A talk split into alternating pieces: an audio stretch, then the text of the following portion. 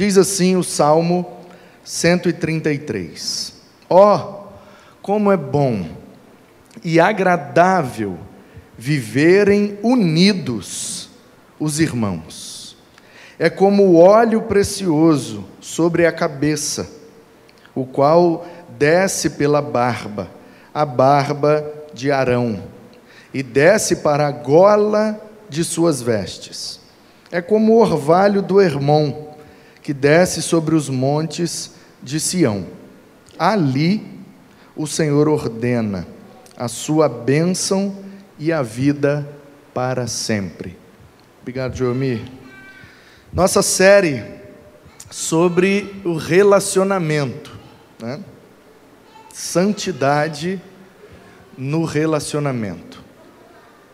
Então, nós começamos a série vendo que precisamos ter santidade no relacionamento vertical, no relacionamento entre nós e Deus. E aí nós vimos que as orientações das Escrituras são sempre na direção de que nós temos que ser separados, porque o nosso Deus é separado. Se Ele é santo, então o seu povo também precisa viver em santidade. E aí nós vimos vários textos do Pentateuco, textos de Levítico, textos também de Deuteronômio, vimos a profecia de Isaías no capítulo 6. E aí a gente virou a chave com o Pedro. Texto da carta de Pedro, que diz que nós temos que ser santos como Deus é santo, ele repete o texto de Levítico, e aponta para o amor e para as relações que nós temos na igreja. Ou seja, se eu tenho santidade no meu relacionamento com Deus, isso vai acabar resultando em santidade no meu relacionamento com os meus semelhantes e principalmente com os meus irmãos, que formam juntamente comigo a igreja, a comunidade onde estamos inseridos para servir a Deus. E aí, virando essa chave com Pedro, nós vimos então, na última mensagem, em Gênesis, começando a perceber o relacionamento humano como parte do propósito de Deus para nós. E aí a gente viu algo muito perspicaz, não sei se alguém já tinha percebido isso naquele texto, eu fui perceber isso há pouco tempo, e eu me lembro no dia que eu percebi isso, eu gravei um vídeo imediatamente, porque eu queria registrar essa percepção. E eu já tinha passado por aquele texto inúmeras vezes e nunca tinha percebido aquele detalhe. De que detalhe eu me refiro? Ao detalhe de que nós podemos estar íntimos de Deus, com a nossa vida em dia, e ainda assim estarmos sós e ainda assim estarmos sozinhos. Porque o texto diz que Adão estava no paraíso, no jardim, sem nenhum pecado. Capítulo 2. Só vai pecar do capítulo 3 em diante. Então, Adão estava no paraíso, sem pecado, conversava com Deus face a face, e ainda assim Deus vira para ele e diz: Não é bom que você esteja só. E a pergunta óbvia é: mas ele não estava só. Ele não estava sozinho. Deus não estava lá com ele todo dia? E Deus está dizendo: não é bom que você esteja só. Então, qual é a única conclusão que a gente chega? Bom, fomos criados para o relacionamento com Deus, mas também fomos criados para o relacionamento com os nossos semelhantes, aqueles que têm as mesmas características que nós humanos. E o texto diz isso de maneira poética, dizendo: a Eva é carne da carne do Adão, osso dos ossos de Adão, ou seja, essa expressão carne da carne, osso dos ossos, significa é ser humano igualzinho. Tem as mesmas limitações, as mesmas dificuldades, a mesma característica, a mesma essência. É carne, é osso, é humano, é do humus, é pó. Então, aprendemos com isso que precisamos, além do nosso relacionamento com Deus estar em dia, precisamos também colocar em dia o nosso relacionamento com os nossos semelhantes, para vivermos unidos. E aí o salmo vai falar exatamente sobre isso. Que a união é boa, é agradável, é como o óleo precioso, é como o orvalho do Hermon. E ali o Senhor ordena a sua bênção e a vida para sempre. Alguns detalhes nesse salmo são muito importantes da gente compreender, porque aí a gente compreende a mensagem dessa poesia. É a letra de uma música. E aí, o tema ou o título dessa música poderia ser A União dos Irmãos.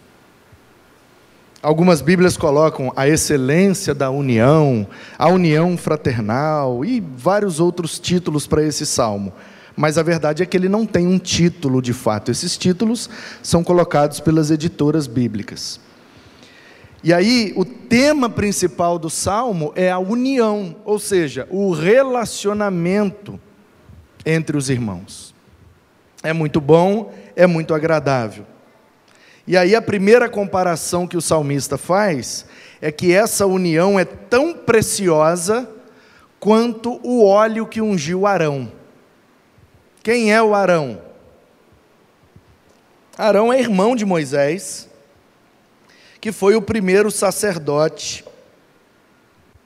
escolhido no deserto, sendo da tribo de Levi, passou então a ser toda a tribo, os levitas, separados para o sacerdócio. Você conhece a história, né? Deus queria uma tribo para sacerdócio, ou seja, para ministrar, para servir no tabernáculo alguém tem que cuidar aqui da adoração.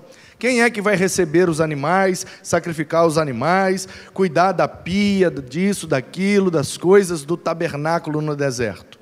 Então, quando o povo chegou em Cades Barneia, construiu o tabernáculo, acampou em volta dele, eles passariam ali 39 anos e alguns meses. Então, Deus precisava ter os ministros, a turma que ia trabalhar para que o culto acontecesse. Então, vamos separar uma tribo. O que é que eles fizeram? Deus orientou, ó, pega um representante de cada tribo. E aí os doze representantes vieram. E Deus disse: agora cada um pega uma vara, um galho, ok? Da amendoeira. E aí, cada um pegou um galho e enterraram. Deus falou: agora enterrem e cada um se lembra aí qual foi o seu galho. No dia seguinte, Deus falou: agora vamos lá e desenterra o galho e vamos ver qual é o galho que floresceu. Todo mundo botou um galho lá, talvez o galho puro ou o galho com folha. E no dia seguinte eles tiraram, e um galho estava com flores, era o galho de Arão. Então Arão, representando a tribo de Levi, passaram então os levitas, que são da tribo de Levi, a servirem como sacerdotes no tabernáculo, e isso se perpetuou por toda a história do tabernáculo e dos templos. O templo de Salomão, que foi destruído, depois o templo reconstruído, Zorobabel, e depois o de Herodes, que já era de pedra até os dias de Jesus, até o ano 70 depois de Cristo, quando o templo em Jerusalém foi destruído, os levitas eram separados para o serviço no templo. Então, vejam vocês como que a coisa está ligada aqui. A união dos irmãos é boa, é agradável, é necessária para nós em comunidade. E a primeira comparação é que a união é tão preciosa quanto o óleo que ungiu Arão. Então, se nós fomos criados para servir a Deus, servindo ao próximo, relacionando com Deus e relacionando com o próximo, Então todos somos criados para sermos ministros de Deus, ministros que servem a Deus enquanto servem as pessoas. É isso que nos faz ministros, é isso que nos faz cumprir o propósito que Deus tem para nós. Então a grande pergunta que a gente tem que fazer é: para que eu estou servindo? No que eu sirvo? Por que eu sirvo? A quem eu sirvo? E quais são os resultados do meu serviço? Então, Arão foi ungido, e a unção começa da cabeça, escorreu pelas barbas e depois pela roupa de Arão. É isso que o salmista está dizendo. E aí a gente pergunta: bom, mas por que, que o óleo que ungiu Arão é tão precioso? Bom, ele é tão precioso por dois motivos. Primeiro, pelo motivo espiritual e religioso que ele carrega. Ora, é o óleo que ungiu o primeiro sacerdote. Tem uma importância aí nesse óleo. Já pensou se alguém parasse uma cumbuquinha embaixo e pegasse ali uns 10 ml desse óleo e guardasse? E anos depois aquilo virasse relíquia, ó, 10 ml das gotas do óleo que ungiu o primeiro sacerdote da face da terra. Quem não pagaria uma fortuna nessas gotinhas de óleo? É mais ou menos isso que o salmista está dizendo. A preciosidade daquele óleo não está somente no preço que ele valia no mercado, que era também muito caro. Por isso eu digo que a preciosidade daquele óleo tem duas perspectivas. Primeiro, a perspectiva espiritual. Não é qualquer óleo. Não foi o óleo que fritou um ovo, gente. É o óleo que ungiu o primeiro sacerdote da história. Então é importante, espiritualmente falando. Mas também é precioso porque óleo custa muito caro. A gente aqui não se dá conta, mas eu vou fazer você se dar conta agora. Você acha que a gasolina está cara? Quem é que abastece lá? Os dois? Mais Cade? Está cara, Cade? Cinco e lá vai fumaça. Está caro gasolina. A gente acha Coca-Cola caro? Não. Comparado com a gasolina é até mais barato, né? Porque dois litros de Coca-Cola está o quê? Uns 10 quanto? Tem três anos que eu não bebo. Quando eu parei de beber era sete reais dois litros, então eu nem sei. Oi? Compra a seis reais dois litros. Então vamos botar em média três a quatro reais um litro de Coca-Cola. Olha só, um litro de gasolina, cinco e pouco, ou cinco e muito já, né? Olha só, é caro, a gente acha muito caro. Um litro de Coca-Cola, quatro reais mais ou menos em média, é caro. E um litro de azeite? Meio litro de um mais ou menos é 15, 20 conto. Ou seja, um litro de azeite é, em média, 40, 50 reais. Percebe que o azeite é 10 vezes mais caro que a gasolina? Azeite é caro, gente. Sempre foi caro, porque é difícil produzir. É muita azeitona que você tem que colher e espremer para dar um litro de óleo, mas é muita azeitona. Por isso que é muito caro. Agora, presta atenção. Se nós estamos num tempo da indústria, produção em série, em larga escala, um mercado competitivo, com várias características que facilitam o comércio. E o azeite ainda é 50 reais em média o litro, imagine naquela época. O nosso azeite pode ser o mais top, extra virgem, acho que o galo é o mais caro. É, né? Tem aquele colheitas ao luar, né? Que aí colhe a azeitona de noite aí ela fica mais papapá, lelele. Tem gente, Raquel, que diz que isso, eu acho que é só um marketing para dar um tchan, né? Mas diz o povo aí que se colher azeitona à noite, numa noite de lua cheia, que pode influenciar no gosto do, do azeite, etc. Então, tem azeites portugueses, espanhóis, italianos, que são muito mais virgens, né? muito menos é, é, manipulados, então tem um gosto muito mais perto do que é de fato o gosto do azeite. Azeites artesanais que custam 30, 40 euros. Meio litro. então veja bem, azeite é um negócio caro, sempre foi muito caro. Só que a gente ainda tem uma outra questão que torna o azeite da Bíblia mais caro ainda. Primeiro, a industrialização que barateia. Então o azeite da Bíblia é mais caro porque era muito mais difícil produzir naquela época do que é hoje. E a outra característica é que o azeite para nós só tem uma utilidade: usar na comida. Única utilidade. No tempo da Bíblia, azeite servia para pelo menos quatro coisas. Então era, por assim dizer, quatro vezes mais caro ainda, porque tem várias utilidades. Exemplo, podia ser na comida, como nós. Segundo, podia ser como energia elétrica. Energia está caro? É Celsa, quando vai pagar lá todo mês está caro, não está? Então, no mundo bíblico não tinha Celsa. O que é que tinha para acender as lâmpadas? Azeite. Então o azeite fica duas vezes mais caro, porque ele serve para comer, mas também serve para acender uma lâmpada. Terceiro, servia para passar em feridas. Não tem pomadas. Não tem pomada no tempo da Bíblia. Então, é o azeite que se passa nas feridas, é o azeite que se toma um golinho. Não tem omeprazol, pantoprazol, sal de fruta. Então a pessoa está com a queimação, azia, ainda mais a dieta bíblica de pão e vinho.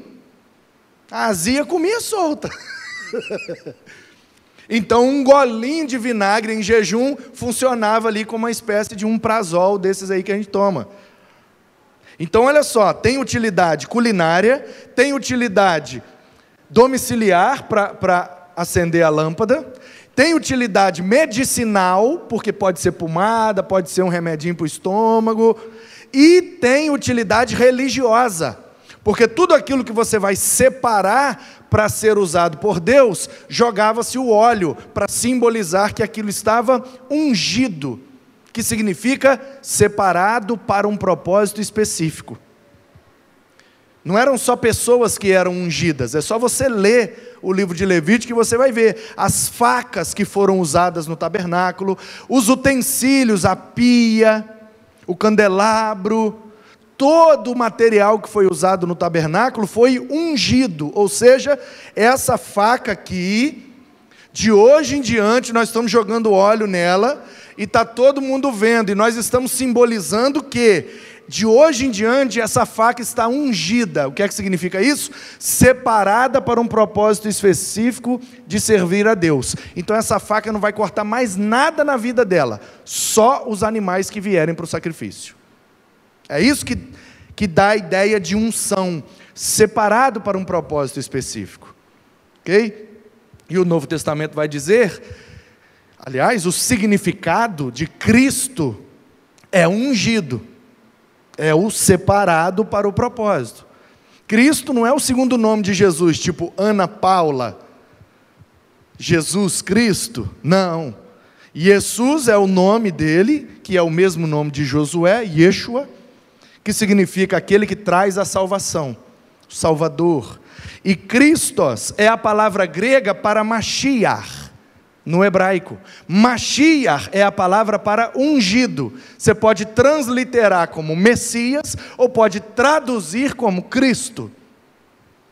Então, Jesus Cristo significa o Salvador ungido separado para o propósito específico de trazer a salvação e vida eterna à humanidade, de morrer para perdoar os nossos pecados e nos dar acesso à vida eterna. É para isso que ele foi separado.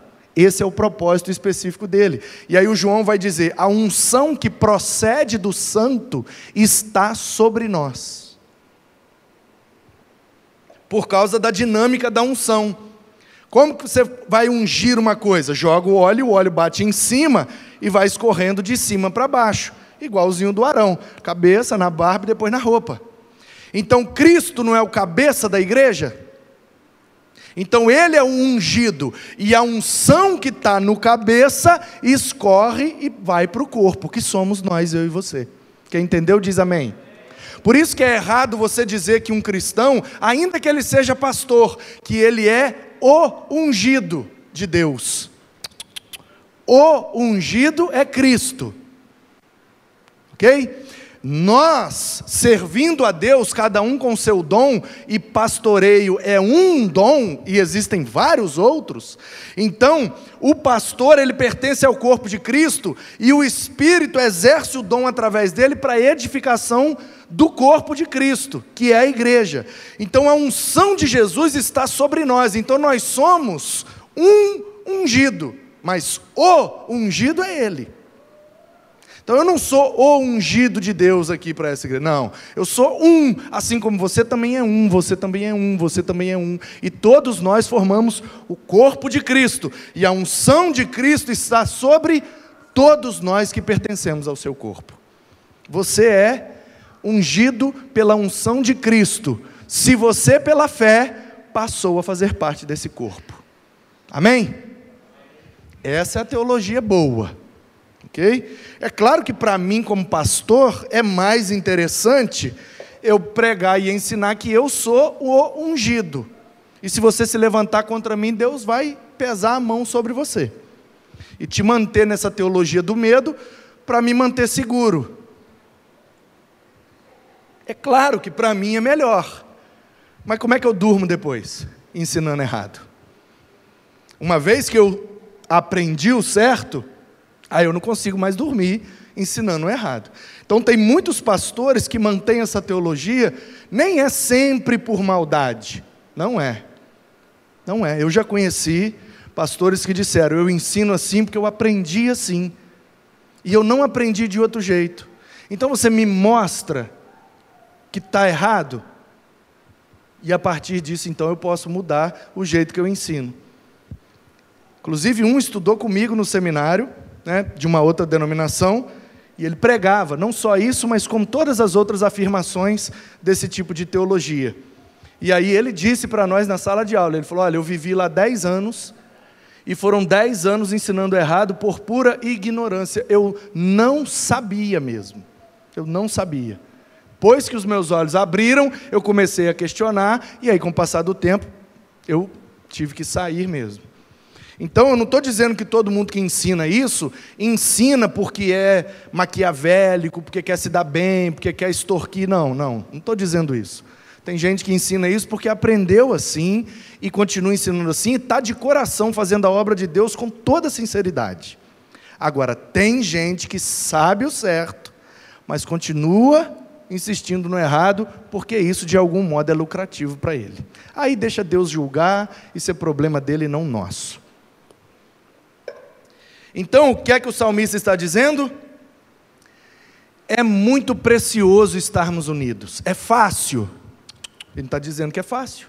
Ele está dizendo, é precioso.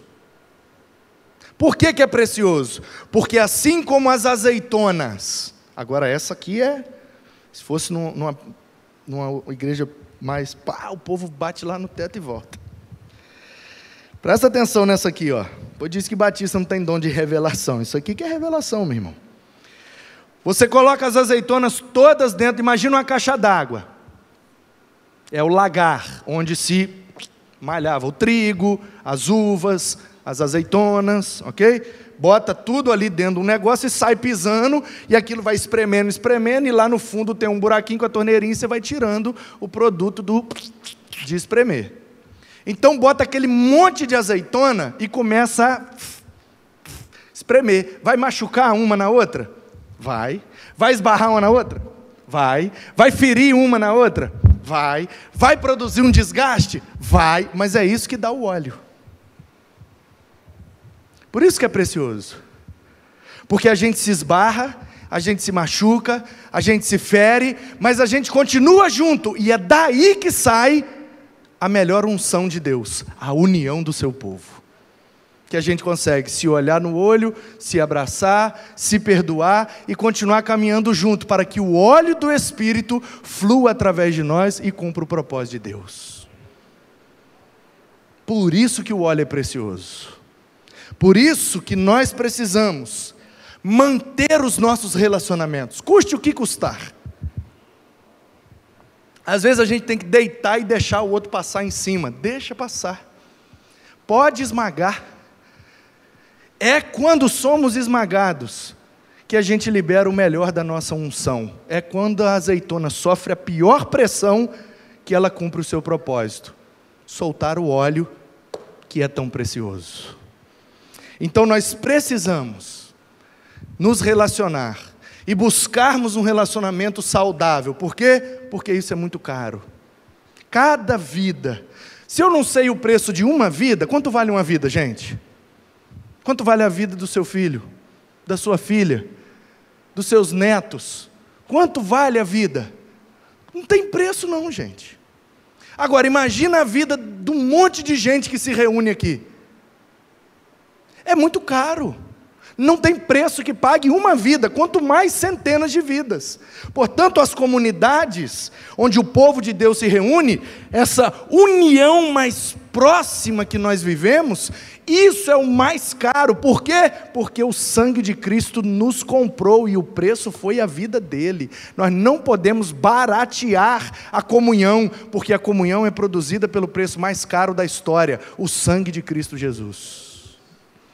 Então nós vamos continuar juntos, divergindo, discutindo, se ferindo, se espremendo, se arranhando, se desgastando, mas a gente não sai. Por quê? Porque a azeitona que pula do lagar não vira azeite. Não vira azeite. E por um lado, se o preço do azeite é muito caro, o da azeitona é bem mais barato. A azeitona é mais barato que o azeite. Por quê? Porque o azeite é que é o precioso. Então eu sozinho tenho valor? Tenho.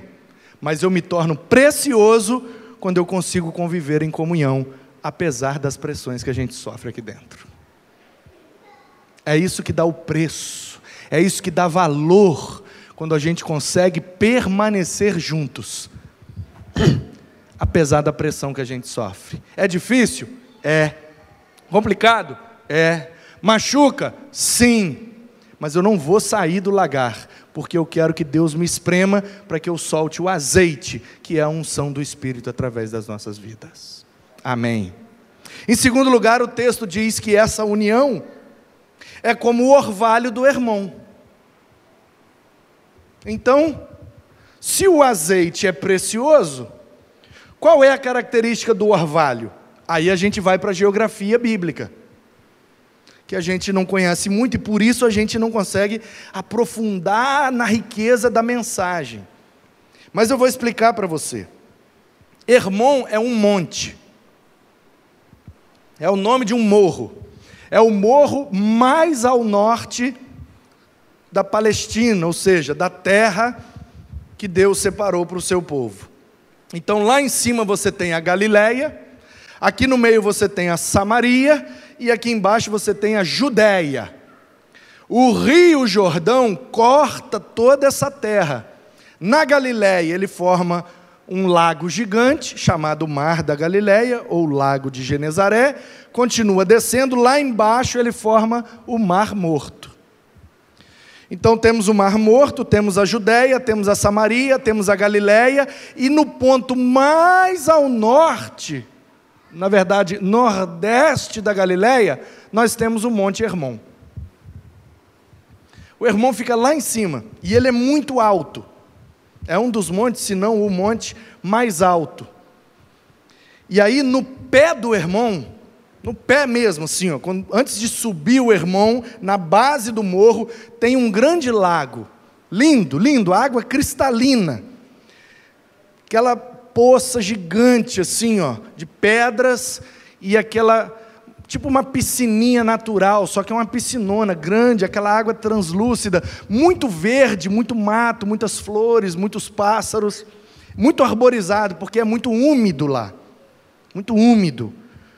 E aí, qual era o entendimento do salmista nesse tempo?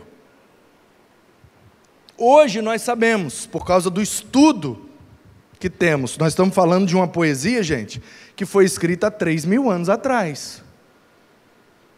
Se esse salmo é de Davi, e a maioria concorda que seja, pode ser que não também, mas isso não muda nada para nós. Mas se ele é de Davi, ele está mil anos antes de Cristo, ou seja, três mil anos antes de nós. Como é que um cara há três mil anos atrás tem o conhecimento geológico que nós temos hoje? Não tem. Então, como hoje nós sabemos, os rios são formados pelas suas nascentes. Tem uma nascente, geralmente no morro, de lá nasce e vai descendo e vai criando ali um filete de água e um ribeiro, um córrego, que vira um rio e vai sempre em direção ao mar. Isso é o que nós sabemos hoje. Os rios vêm das nascentes. Mas nesse tempo, eles não tinham esse conhecimento. Então, como é que eles entendiam nesse tempo? Eles iam até o Hermon, e viam que do Hermon escorriam uns filetes de água, que de repente se juntava naquela grande lagoa ali embaixo, linda, um laguinho assim. Não é lago porque não é, o fundo é de pedra. É tipo aquelas piscinas de água natural que tem aqui no Caparaó, que tem nesses lugares turísticos, aí aquelas águas mesmo transparentes. É um, um lugar tipo aquilo. E aí eles olhavam aquele, aquela piscinona natural, que pela pela gravidade, ia descendo e corria por toda a terra em direção ao mar, mas se agrupava lá embaixo no Mar Morto. Então o Rio Jordão vai do Hermon até o Mar Morto. Ele não chega no mar, no oceano. Ele para ali. E aí, a gente sabe, essas águas vêm das nascentes que tem lá no Monte Hermon. Mas qual é a compreensão do salmista? Por isso que ele diz: é como o orvalho. Se você gostou das azeitonas, pega essa do orvalho agora. Qual é a compreensão do salmista? Ele não entende que tem uma nascente.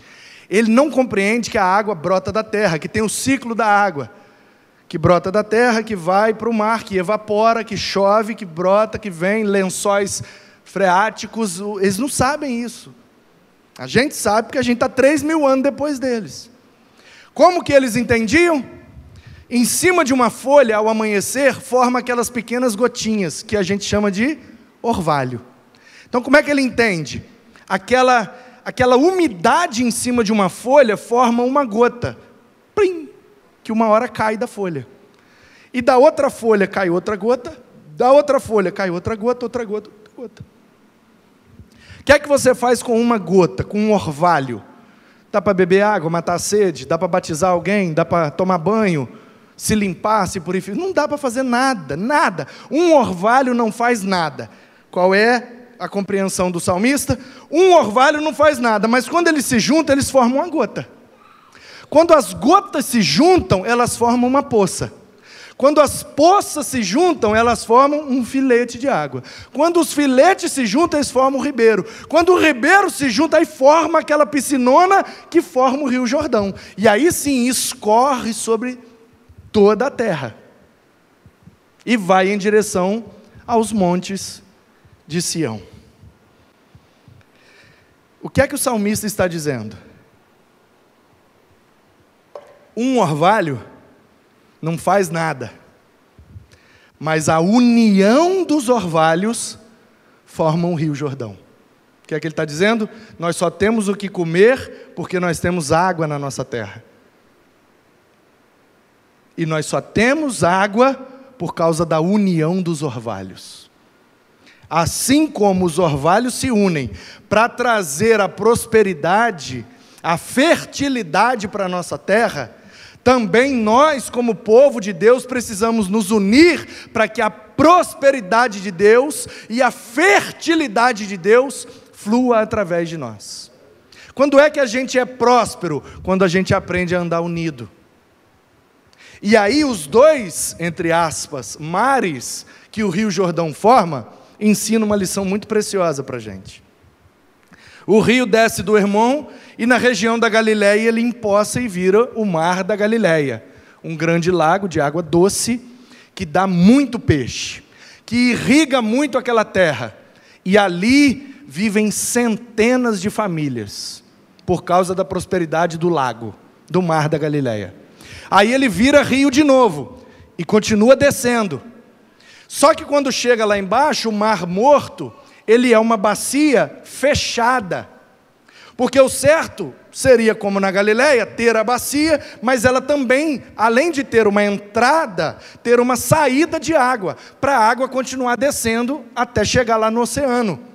Só que lá na região do Mar Morto, em Qumran, ele é fechado. Então o que, que aconteceu? As águas foram descendo doces. Água doce, água de rio. Só que passando pelo vale de todas aquelas terras que aquele rio forma, por isso chama Vale do Jordão, vai passando e levando pedra, vai levando areia, vai levando sais minerais. Vai passando nos minerais, vai passando nas pedras, vai passando nas rochas, e aquilo vai triturando e vai virando pedra menor, e vai virando pedra menor, e vira areia, e aquilo vai descendo, descendo, descendo. Sabe Deus quanto tempo tem o planeta Terra? Ao longo de todo esse tempo, toda a água acumulada ali no Mar Morto carrega consigo milhares de anos de sais minerais. É por isso que o Mar Morto é salgado. Mas não é salgado como a gente salga uma batata. Não, é extremamente salgado. Tão salgado que nada para vivo lá, nem bactéria sobrevive no Mar Morto. Por isso que o nome dele é Mar Morto, porque não tem vida nenhuma lá. Você joga um peixe lá dentro, em dois dias está morto. Nada, nenhum ser vivo habita no Mar Morto. Por isso ele é morto. Você ainda não entendeu, senão você já tinha dado um glória. Então eu vou explicar. O mar da Galileia é muito próspero e é doce, porque ele recebe as águas do Hermon e manda para baixo. Recebe de cima e manda para baixo. Recebe de cima e manda para baixo. E isso o torna próspero e fértil. E o lá de baixo faz o quê? É tudo meu. É tudo meu. Tudo meu. Só eu. Só eu. E ele guardou tudo para si e ficou morto. Por isso a união é preciosa. Por isso os nossos relacionamentos são preciosos. Por quê? Porque quanto mais isolado eu me torno, mais rápido eu morro mais rápido eu seco, mais rápido eu fico salgado. Então, o que nos torna prósperos, férteis e saudáveis é receber de cima e mandar para baixo. Por isso que é importante o relacionamento, porque quando eu me relaciono com você, eu fico sabendo da sua necessidade. E aí eu recebo de cima e mando para baixo para te ajudar a suprir sua necessidade. E quando você descobre a minha necessidade, você recebe de cima e manda para mim, para baixo, para que eu seja beneficiado através de você. E é nesse processo onde nós vamos recebendo de cima e compartilhando com quem está embaixo junto com a gente, é que a gente vai se tornando próspero, fértil e saudável e doce, diferente do egoísta, que quer tudo para ele, que quer tudo sozinho, só eu, eu, eu, eu, eu, ele fica salgado e ele gera morte, ao invés de gerar vida. O mar da Galileia gera vida, muita planta, muito peixe, muita água boa. E o mar morto não tem nada vivo. Portanto, queridos, se queremos ser uma igreja viva, se queremos ser uma igreja próspera, se queremos ser uma igreja fértil, uma igreja doce, uma igreja que atrai gente, o Mar da Galileia é extremamente habitado, mora muita gente em volta dele, mas lá no Mar Morto mora quase ninguém, porque não tem água boa. Ninguém mora num lugar sem água. A água é vida.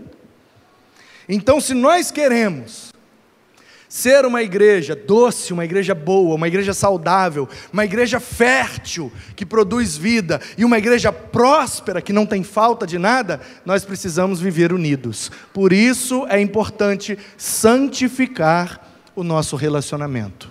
Essa é a vontade de Deus para nós. Que a gente receba de cima e mande para baixo, para que através de nós Deus possa abençoar porque o propósito de Deus não é nos fazer depósitos de bênçãos. O propósito de Deus é nos fazer canais de bênçãos. E que assim seja, para a glória dele. E aí a última frase do salmo é: Ali o Senhor ordena a bênção e a vida para sempre. E aí a pergunta é: onde é esse ali? Ali é um advérbio de lugar, ali. O Jair está aí? É um advérbio de lugar, né, Jares? Ali. Ali, naquele lugar. Então a pergunta é: que lugar é esse que Deus ordena a bênção e a vida para sempre? Resposta óbvia de quem está lendo o salmo superficialmente: nos montes de Sião. Porque está, que desce sobre os montes de Sião ali o Senhor ordena a bênção e a vida para sempre. A gente é induzido numa leitura superficial a interpretar que esse ali é lá em Sião. Só que não, meu irmão. Porque Deus não abençoa só um lugar no planeta, não. Deus não abençoa só lá em Jerusalém, só lá no Monte Sião, não. Deus abençoa em tudo quanto é lugar, inclusive em Guaranhões. Então esse ali é onde? É a conclusão da música, meu irmão. Lembra que é uma música? É uma poesia. Então, qual é a estrutura dessa poesia? Primeira coisa, o tema que vai ser trabalhado nessa poesia: a união dos irmãos. É boa, é agradável, é preciosa. Boa, agradável e preciosa, como o quê? Não estou entendendo direito. Como o óleo que ungiu Arão, ah, mais o que? Como um orvalho que desce do irmão. Ah, mais o que? É isso que vai trazer a bênção e a vida de Deus. Ali, ou seja, na união dos irmãos. Entendeu? A união dos irmãos é o tema da música. O segundo tópico é a ilustração da preciosidade com óleo o terceiro tópico é a ilustração da fertilidade com o orvalho. E por último, a conclusão. Então, se você tirar o óleo e o orvalho, que são os exemplos que o salmista deu, vai ficar assim: ó. Como é bom que os irmãos vivam unidos. Ali o Senhor ordena a bênção e a vida para sempre. Ou seja, ali, na união dos irmãos, é que Deus abençoa. Então nós precisamos santificar os nossos relacionamentos, procurar resolvê-los com maturidade, com perdão, com amor, com graça, com misericórdia, com compaixão, porque é na nossa união que seremos alvo da bênção e da vida de Deus. Não dá para resolver sozinhos, não dá para fazermos sozinhos. A gente vai gerar morte igual o mar lá de Qumran. Mas quando a gente se une em santidade, o Senhor ordena a bênção e a vida para sempre.